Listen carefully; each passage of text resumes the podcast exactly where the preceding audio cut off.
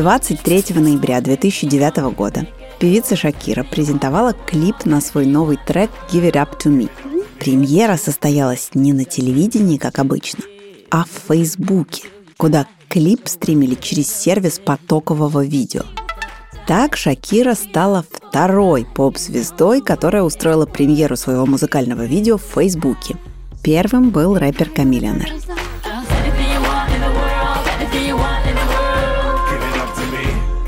За три дня до этого в соцсети MySpace состоялась премьера «Новолуние» второго фильма так называемой «Сумеречной саги», про приключения простой девушки Беллы Свон, влюбленной в бессмертного вампира Эдварда Каллен. С днем рождения. Не напоминай. Белла, твое рождение – повод для праздника. В отличие от старения. Старение? В 18 рановато об этом волноваться. Теперь я старше тебя. А вот и нет. Мне 109. Эта трансляция собрала 3 миллиона зрителей. Гораздо больше, чем у клипа Шакиры. И это был последний раз, когда MySpace хотя бы символически утер нос Фейсбуку в борьбе за внимание пользователей. К тому времени MySpace уже год как безнадежно проиграл конкурентную гонку. Компания пребывала в глубокой стагнации и теряла аудиторию, в то время как Facebook стремительно набирал вес. И социальный, и финансовый, и политический. Сегодня едва ли кто-то помнит, что MySpace вообще существовал. Но были времена, когда именно он считался самым модным местом в интернете. А вот на Facebook журналисты смотрели со скепсисом и находили у него массу недостатков, которые не должны были позволить этой соцсети захватить мир.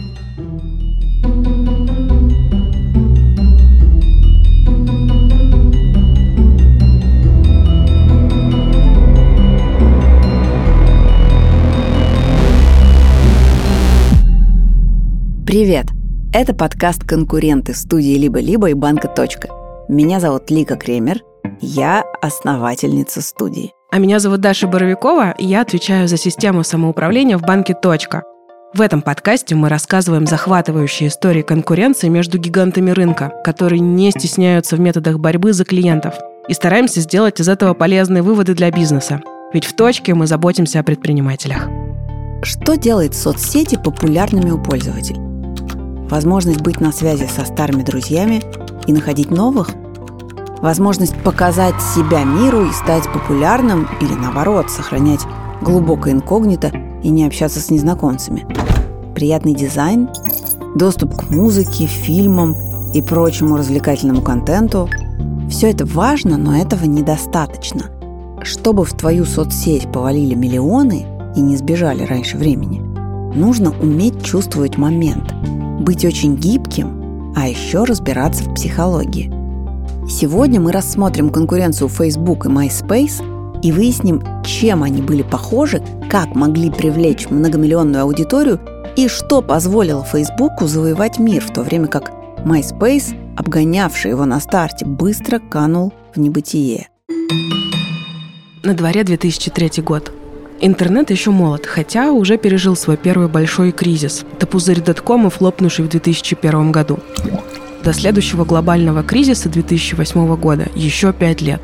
В кинотеатрах крутят «Властелин колец. Возвращение короля», «Пиратов Карибского моря» и «Убить Билла». Вышли новые альбомы Radiohead,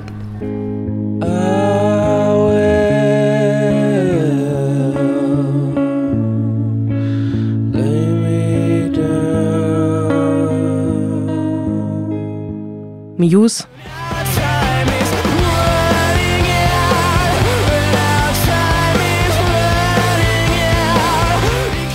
И Linkin Park.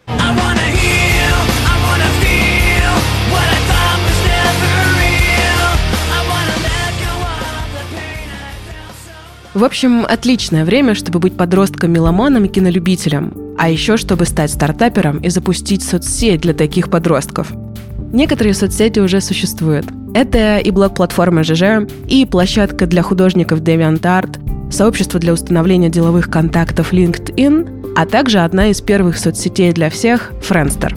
Однако нет еще ни Твиттера, ни Ютуба, ни ВКонтакте. До насыщения этого рынка еще далеко, и основать новую соцсеть все еще свежая бизнес-идея. И такая идея появилась в головах у двух амбициозных и хорошо образованных молодых людей – Тома Андерсона и Криса де Вульфа. Андерсон разбирался в искусстве. Он изучал английский язык в Беркли, окончил киношколу и пел в винди-группе «Свонг». Де Вульф выучился на финансиста в Вашингтонском университете, а позже окончил бизнес-школу Маршалла. В 1998 году они вместе работали в компании, которая не пережила крах доткомов. И вскоре двое друзей основали собственный маркетинговый стартап, который в сентябре 2002 года они продали компании e-Universe за 2 миллиона долларов. E-Universe была разработчиком программного обеспечения, причем распространяла свое программное обеспечение по очень противной модели. Ну, знаете, когда вы устанавливаете какую-нибудь программу, но не замечаете и не снимаете едва заметную галочку в чекбоксе и сами того не подозревая даете согласие установить вам на компьютер какие-нибудь непонятные и ненужные утилиты, от которых потом трудно избавиться. Так вот этим и занималась и Universe. Из-за этого на нее даже подавали в суд. Зато именно здесь Том Андерсон наловчился работать со шпионским программным обеспечением и программами по рассылке спама, что ему потом очень пригодилось. Итак, у Андерсона и Девольфа было на руках 2 миллиона долларов, и они решили на эти деньги запустить свою соцсеть, взяв за основу некоторые решения из Френстера. Однако, если Френстер начинался как сайт знакомств, то Крис и Том решили сделать площадку, которая объединила бы музыкальных исполнителей и их поклонников – за дополнительными деньгами и программистами, которые собрали бы им первую версию сайта, друзья пошли к главе и Universe Брэду Гринспину. Тот помог, а заодно дал дельный совет – не делать MySpace сразу платный, а сначала наращивать аудиторию. Так и сделали. Первоначальную версию MySpace подготовили всего за 10 дней и запустили в августе 2003 года. Харизматичный и улыбчивый Том Андерсон стал лицом MySpace – все, кто регистрировался в этой соцсети, автоматически попадали к нему в друзья. Это было связано с тем, как работал Friendster. То есть, когда вы там регистрируетесь, вы не могли видеть других людей до тех пор, пока они не станут вашими друзьями. Но Friendster был первым, а мы с ним как раз хотели соревноваться. И если люди на нас подписывались и ничего не видели, ну, это было скучно. И я тогда назначил себя как бы человеком, который всех объединяет. Так об этом вспоминал Том. Вдобавок он воспользовался своими связями с тех времен, когда был солистом инди-группы и привлек новую соцсеть несколько классных музыкальных коллективов. Это было красиво, но, пожалуй, большую роль сыграло соревнование среди сотрудников e-Universe, кто подпишет на MySpace наибольшее количество клиентов. А поскольку база клиентов у компании, занимающейся спамом, достигала 20 миллионов человек, а точнее 20 миллионов адресов электронной почты, то новая соцсеть стала бодро набирать популярность. Зарегистрироваться в ней мог любой желающий. Идея новой большой соцсети, которая объединила бы всех, в это же самое время витала не только над Лос-Анджелесом, где базировались Том и Крис, но и над Гарвардским университетом в штате Массачусетс. Там трое старшекурсников Кэмерон, Тайлер и Дивья решили создать закрытую соцсеть для студентов и выпускников университета. Для нее было готово название harvardconnections.com и нужно было найти программиста. И им стал Виктор Гао. Но осенью 2003 года он вынужден был уйти из проекта и на замену себе предложил второкурсников факультета психологии по имени Марк Цукерберг. Марк увлекался программированием и уже был известен на кампусе как создатель FaceMesh, сайта, который подсасывал с сайтов Гарварда фото студентов, показывал их пользователям попарно и предлагал оценить, кто из двух симпатичнее.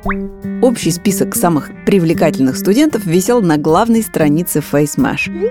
С точки зрения этики предприятие было сомнительным. Но многим, тем не менее, было интересно узнать, кто в Гарварде самый красивый. Так что сайт Цукерберга пользовался популярностью. За две недели его посетило 450 человек, которые проголосовали в общей сложности 22 тысячи раз. То есть каждый в среднем 48 раз выбирал из двух предложенных фото. Сам Цукерберг из-за этого сайта предстал перед дисциплинарной комиссией с обвинениями во взломе личных данных, нарушении неприкосновенности частной жизни и попрании авторских прав. В общем, Марк в итоге встретился с Кэмероном, Тайлером и Дивией. Те рассказали, что хотят создать сайт сначала только для студентов Гарварда, а потом можно расширить эту социальную сеть на вузы по всей стране. И идея эта Марку понравилась, и тот взялся за работу. Точнее, не взялся. Дальше следовало много перипетий сюжета, которые окончились судебным разбирательством. Если кратко, то Марк сказал старшекурсникам, что делает им сайт. А на самом деле ничего он не делал. И более того, намеренно оттягивал сроки и саботировал работу, чтобы сайт Harvard Connections не стал конкурентом личному проекту Марка, который он придумал примерно в то же время и над которым работал параллельно с порученной ему задачей. Каким-то внутренним чутьем Марк уловил, что в этом деле даже небольшое преимущество в сроках может стоить всего. В январе 2004 года Марк зарегистрировал доменное имя собственного проекта thefacebook.com. 4 февраля он открыл сайт Facebook для гарвардских студентов, а 10 февраля получил от Кэмерона письмо с обвинением в нарушении договоренностей и краже идеи. Сайт Harvard Connections потом все равно запустили, но это уже другая история. К июню 2004 года о Facebook заговорили как о популярной соцсети. Марк переехал в Пало-Альто, чтобы работать над своим проектом полный день. Он зарегистрировал Facebook в качестве компании, а ее первым президентом стал интернет-предприниматель Шон Паркер, с которым Марк познакомился в китайском ресторане на Манхэттене.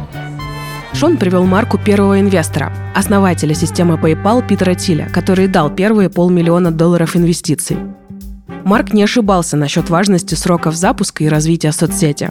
К тому моменту, как он зарегистрировал домен thefacebook.com, на MySpace было уже больше миллиона человек. Но и на Facebook вскоре могли регистрироваться не только выходцы из Гарварда, но и студенты Стэнфорда, Колумбийского университета и Еля. Так что площадка тоже набирала популярность. Итак, почти в одно время появилось две крупных соцсети. Одна открытая всем, другая только для студентов. Но обе модные, перспективные, ориентированные на молодую аудиторию и быстро завоевавшие доверие рекламодателей. Соревнование началось.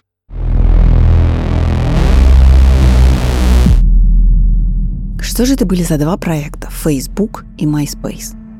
Facebook в самом начале воспринимался как закрытая элитарная соцсеть для своих.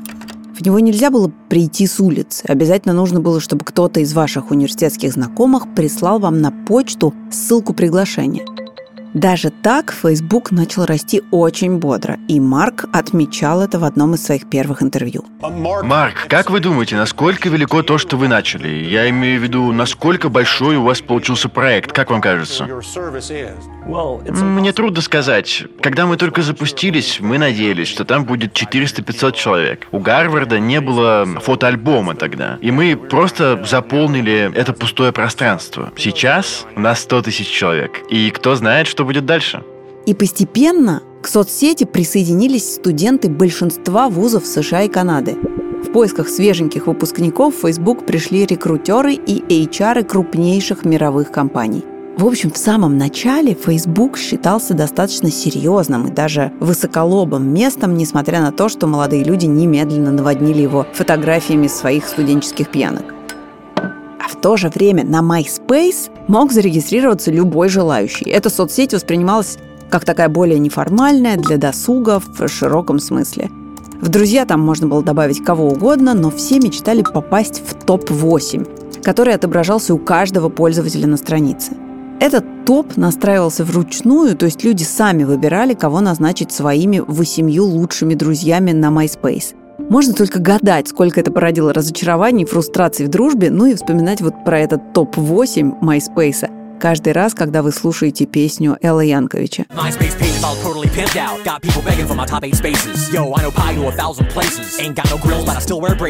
Особенно MySpace привлекал меломанов, которые хотели быть ближе к любимым группам. Артисты могли открывать страницы на MySpace, загружать свою музыку прямо на платформу, чтобы люди могли ее слушать продавать товары и публиковать информацию о грядущих шоу. Так можно было получить дополнительную аудиторию и немного срезать на пути к славе. Скажем, металлисты из группы Ghost загрузили демо своего первого альбома именно на MySpace.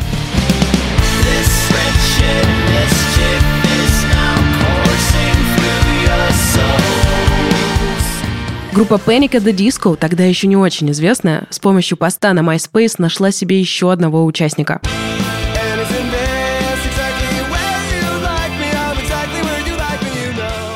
а будущая обладательница Грэмми Адель в 18 лет подписала контракт со студией Excel Recordings. И это случилось после того, как тогдашний исполнительный директор студии Ник Хаггет услышал некоторые из ее демо на MySpace.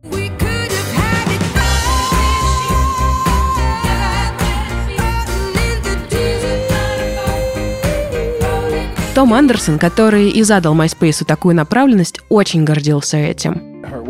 Мы сотрудничаем с крупнейшими музыкальными лейблами в мире. В общем-то, все, что вы можете найти на iTunes или на Rhapsody или на любом другом музыкальном сервисе, все это вы увидите на MySpace. Sony, Warner Brothers, Universal, все крупнейшие музыкальные компании тут. Дизайн соцсети – это большое дело. И сначала считалось, что Facebook в этом плане сильно уступает MySpace. Ведь Facebook предлагал пользователям одинаковую для всех и неизменную минималистичную верстку. Белый фон, синий контур, без возможности что-либо менять. Позже появилась возможность ставить картинку-подложку под заглавное фото. Зато MySpace предлагал практически бесконечные возможности кастомизации интерфейса. Сначала это был баг, но Тому и Крису он так понравился, что они решили сделать это фичей.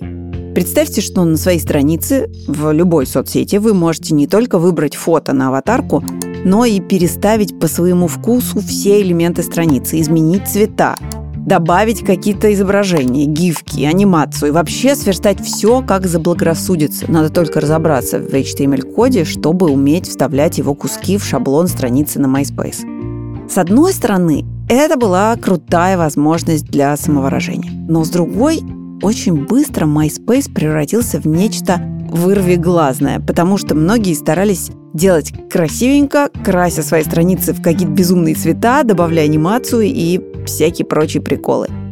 Некоторые страницы из-за этого были настолько перегружены этим импортированным HTML-кодом, что это выводило из строя браузер.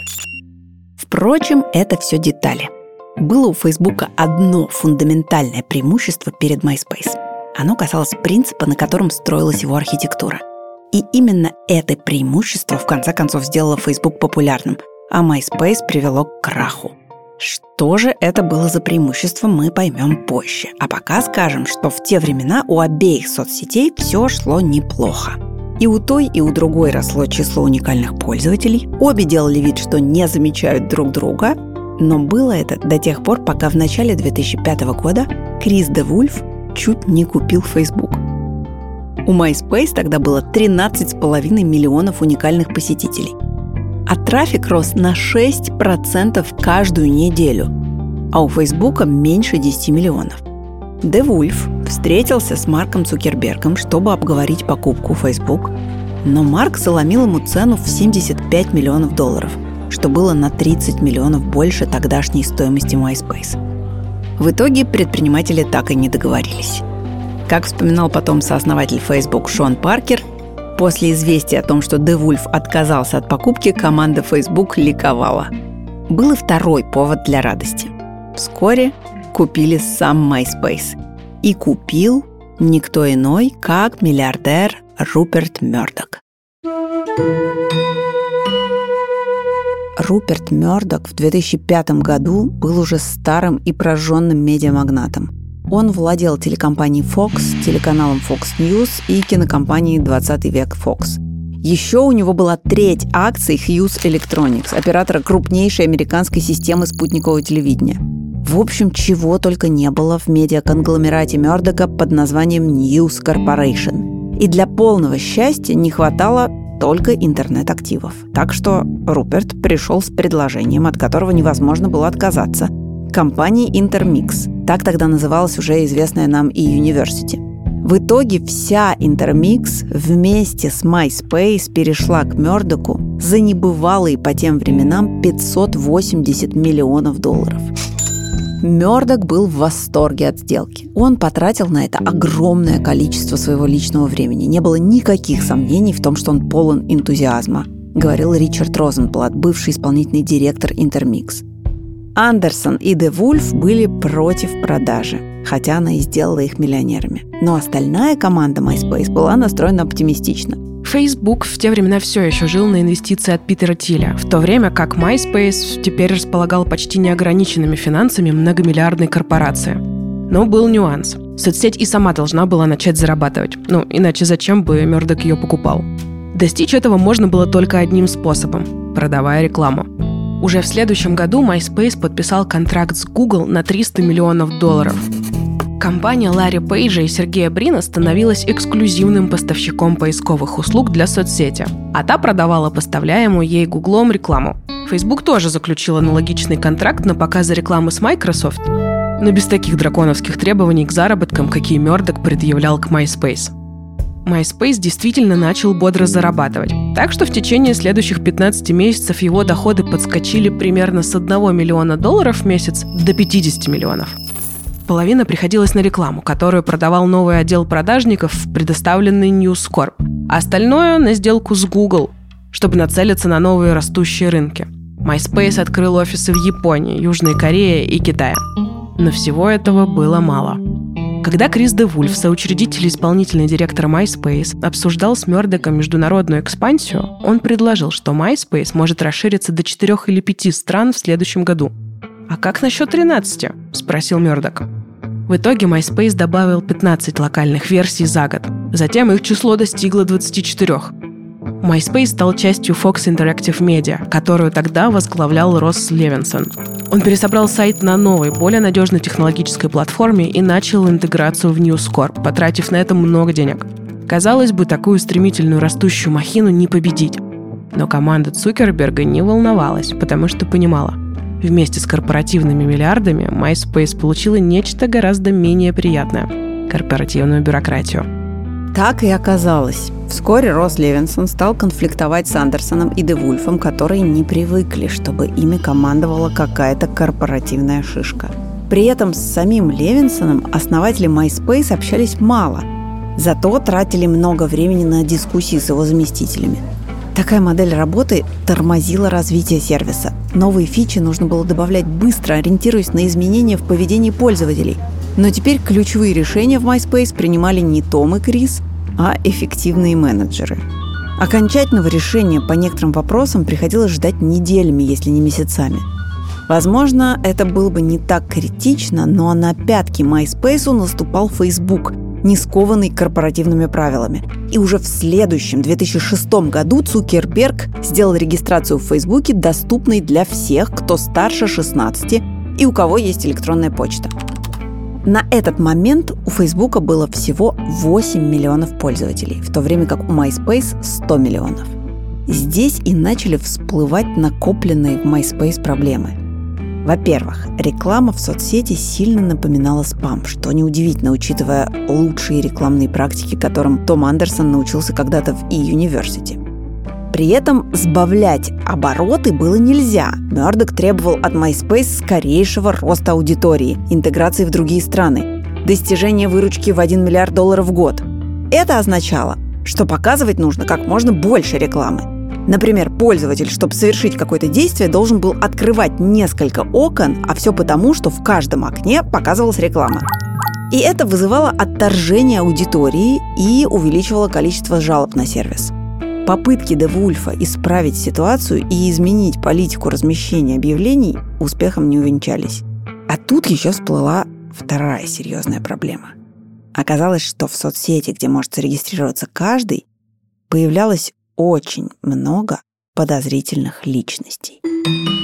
В октябре 2006 года репортер Wire News Кевин Пульсон написал простую программку – которая брала профили людей из государственных баз данных, осужденных за сексуализированное насилие, и сопоставляла их с профилями на MySpace. Программа обнаружила сотни совпадений. Среди них был, например, преступник, только что отсидевший 9 лет за сексуализированное насилие над двумя мальчиками. Он использовал MySpace, чтобы искать себе новых жертв и вскоре снова отправился в тюрьму. Статья Wired вызвала резонанс – Через два месяца MySpace привлекла независимую компанию, которая помогла бы найти и удалить с сайта потенциальных педофилов. Было удалено 7 тысяч профилей, но кардинально решить проблему это не помогло. То есть злоумышленники стали использовать соцсеть для поиска жертв. И к 2009 году в MySpace обнаружилось уже 90 тысяч людей, обвиненных в разнообразных преступлениях на сексуальной почве. Это был удар по репутации, от которого компания уже не оправилась. Главной проблемой было отсутствие системы верификации пользователей. При регистрации человек мог буквально создать себе новую личность, назваться другим именем, поставить себе другой возраст и род занятий. Это открывало широкие возможности для злоупотреблений, что и высмеяли авторы одного из выпусков вечернего шоу Saturday Night Live. По сюжету несколько взрослых мужчин и одна женщина пришли на семинар по тому, как правильно регистрироваться на MySpace. и ведущий советует им написать в профиле свое реальное имя и год рождения. Так, что тут у нас? Четстер 1991. 1991 – это просто мое любимое число. Ну, Чет, меня зовут Ларри. Просто если ты поставишь в профиле 1991, все будут думать, что это год твоего рождения, что тебе 15. Ну что же, это риск, который я готов принять. Мне просто очень нравится число 1991. Ну ладно. Так, а что у нас тут? Девятиклассник Скейтербой.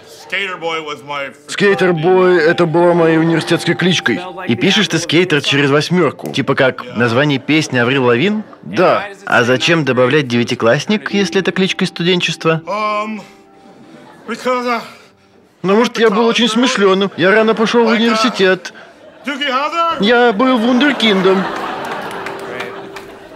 Ага, ладно. Так, а что у нас тут? Непослушная малышка? Ладно, можешь даже не объяснять. Слушайте, вы должны знать, что с вами же захотят познакомиться много мальчиков, тинейджеров, подростков.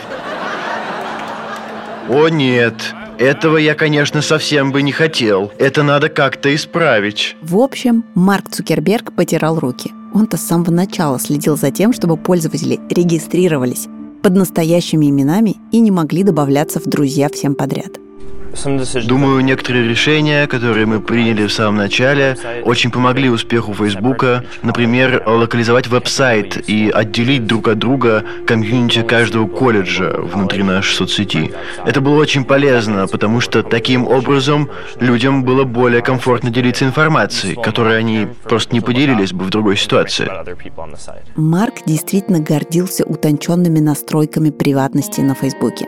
Средний пользователь может видеть менее половины процента от общего количества профилей на Facebook, говорил Марк. Это разительный контраст с MySpace, где все могут видеть всех, если знают, куда смотреть. Facebook давал пользователю много возможностей контролировать, кто может видеть его профиль, а кто нет. Скажем, можно было настроить фотоальбомы так, что один фотоальбом смогут увидеть только однокурсники, другой – только коллеги по работе. При этом они останутся закрытыми даже для родных братьев и сестер. Конечно, это была приватность пользователей по отношению друг к другу, но не к самому Фейсбуку, который в будущем стал синонимом неэтичного и нечестного сбора и хранения пользовательских данных. Но это все было впереди. Этот не самый заметный и, казалось бы, не самый значительный нюанс и был главным преимуществом Фейсбука – Сегодня над Марком Цукербергом подшучивают и говорят, что он рептилоид, в том смысле, что он не знает, как все устроено у обычных людей. Но вообще-то в Гарварде Марк учился на психолога, и кое-что важное о человеческой натуре он понимал.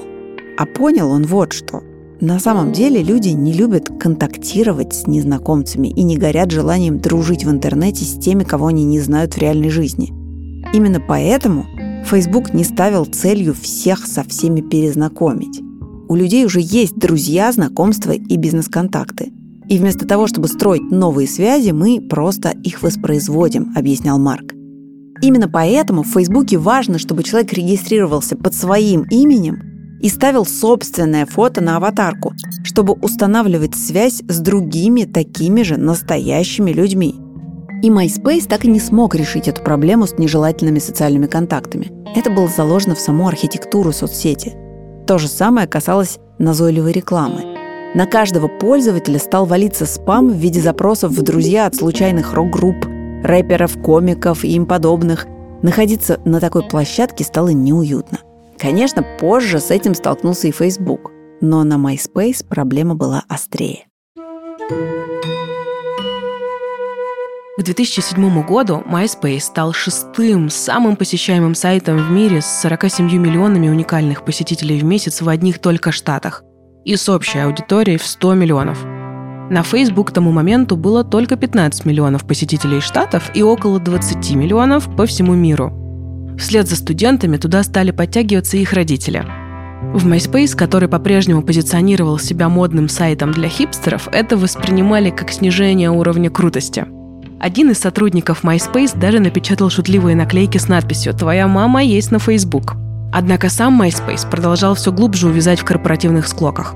Андерсон и Девульф окончательно поругались с Россом Левинсоном. тот покинул News Corp. На его место пришел его двоюродный брат Питер, ветеран телевизионного бизнеса Fox. MySpace продолжал увеличивать количество пользователей с невероятной скоростью, а также привлекал огромные объемы рекламы от киностудий и потребительских брендов. Однако тут тяжелый удар по MySpace нанес сам Роберт Мердок.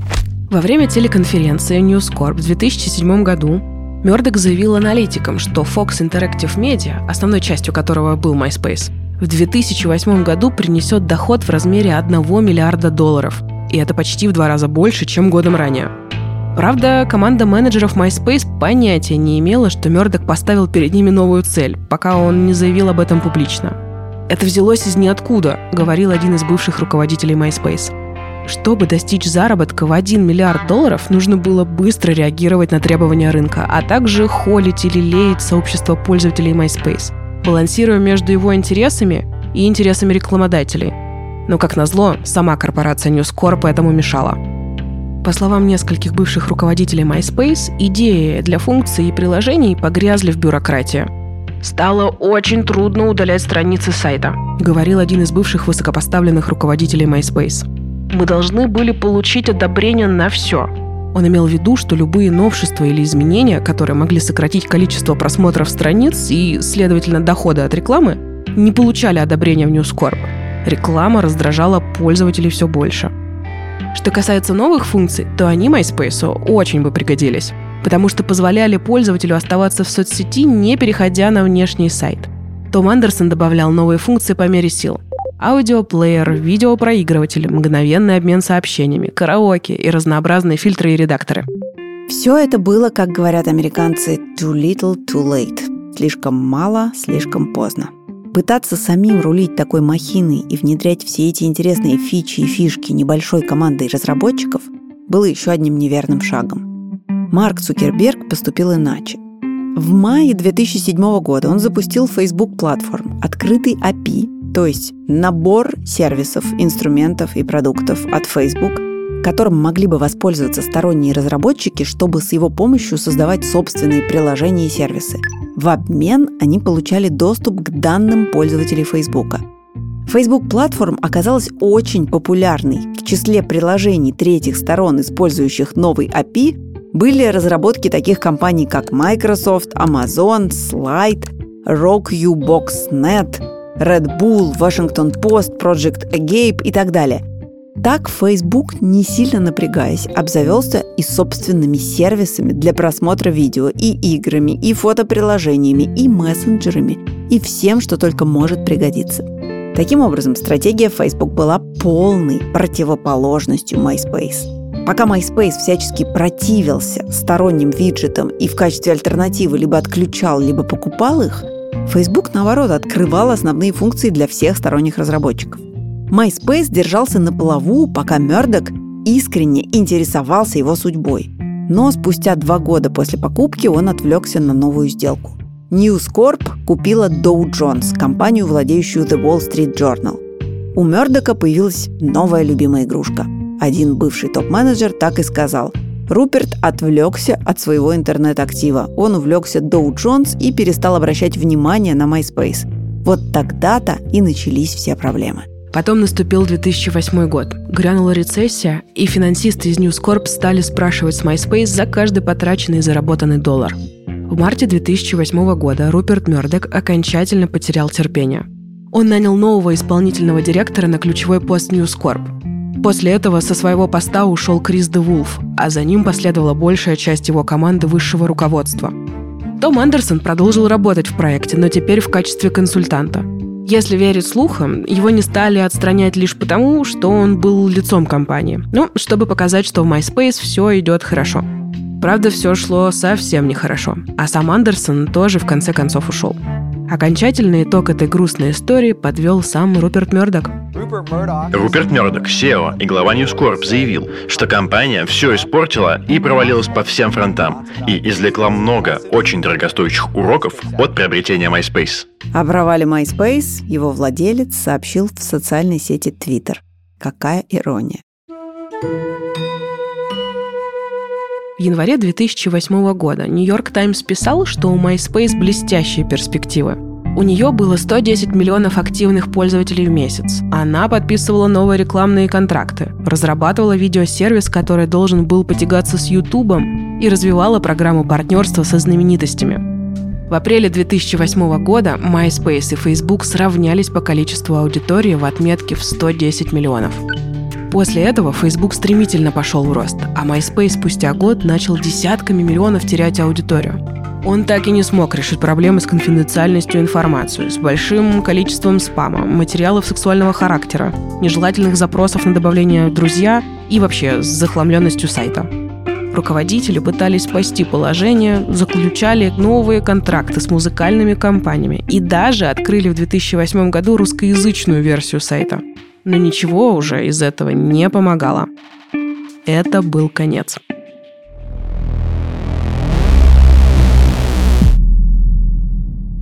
В октябре 2008 года Оуэн Ван Ната, новый исполнительный директор MySpace, пришедший на замену Крису Девулфу, заявил в Financial Times, что компания больше не заинтересована в конкуренции с Facebook и признает свое поражение.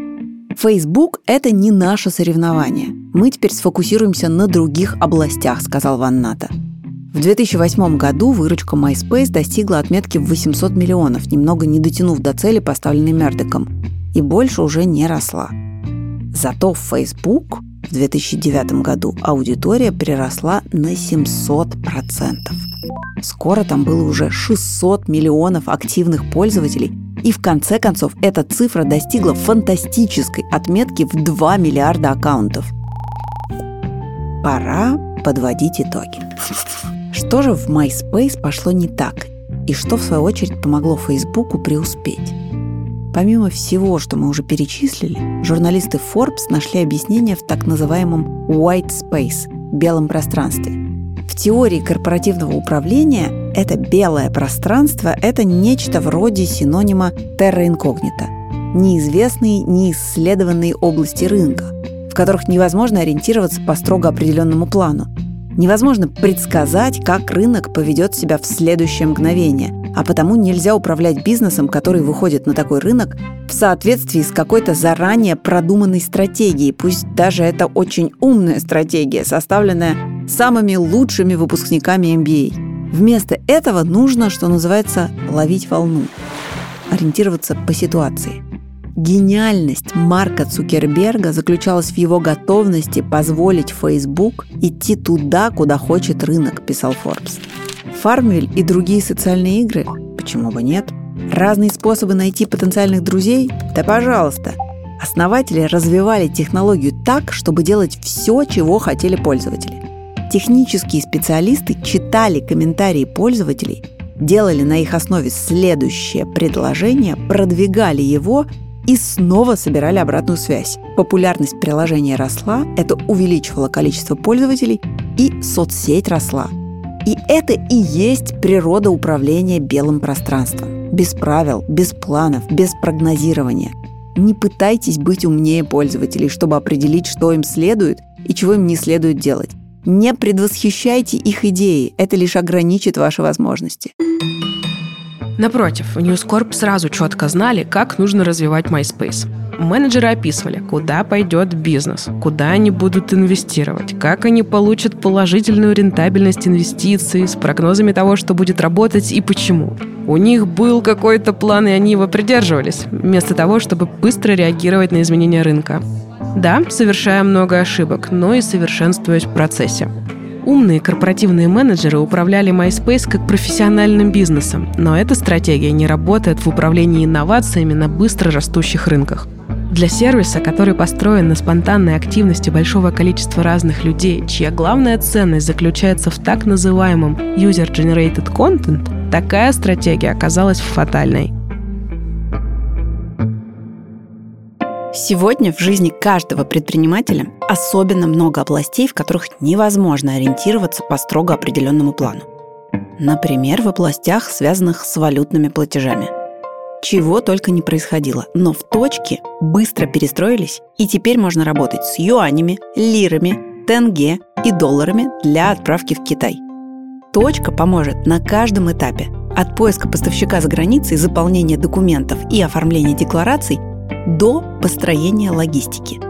Личный валютный помощник подскажет, как правильно заполнить платеж, сам оформит справку о подтверждающих документах, убережет от штрафов, а специальная опция в онлайн-банке поможет поймать выгодный курс. Для всех, кто работает с Upwork, в точке тоже нашли новые пути. Вам помогут найти заказы через агента точки за границей. Оплата от заказчиков придет на ваш счет в точке, а все нужные справки для валютного контроля заполнят в точке сами. Подробности о работе с валютными счетами для бизнеса по ссылке в описании эпизода.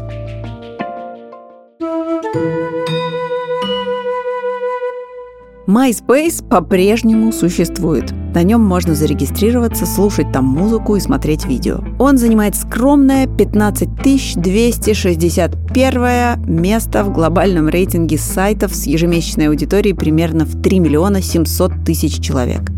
В мировом масштабе это буквально ничто. Марку Цукербергу не пришлось почти ничего делать для победы над главным конкурентом. Тот успешно потопил себя самостоятельно. Ну а для Фейсбука тогда, в 2009 году, все самое интересное только начиналось. Впереди была слежка за нерезидентами США, манипулирование общественным мнением, нарушение конфиденциальности, удаление пользовательских данных без предупреждения, поглощение Инстаграма, превращение в мету и слушание в Сенате США по итогам накопившихся у общества претензий к Фейсбуку. А, был доклад, что Facebook собирает и хранит 96 категорий данных о 2 миллиардах активных пользователей. Это 192 миллиарда пунктов данных, которые генерируются пользователями по всему миру. Сколько из этого хранит Facebook? Uh, сенатор, я не уверен, что понял, к чему это относится.